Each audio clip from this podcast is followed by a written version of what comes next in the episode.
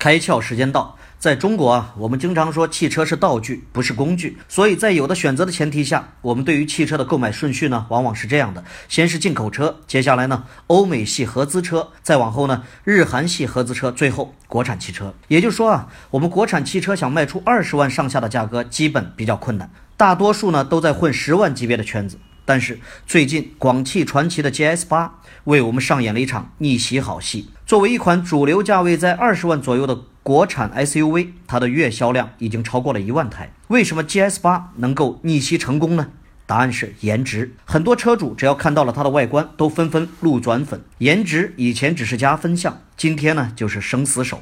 在这个加速度的时代，没有人愿意通过你邋遢的外表了解你美好的内在。颜值有颜才有值。在修炼你产品内功的同时，千万不要忘记打磨你的产品外观。今天你开窍了吗？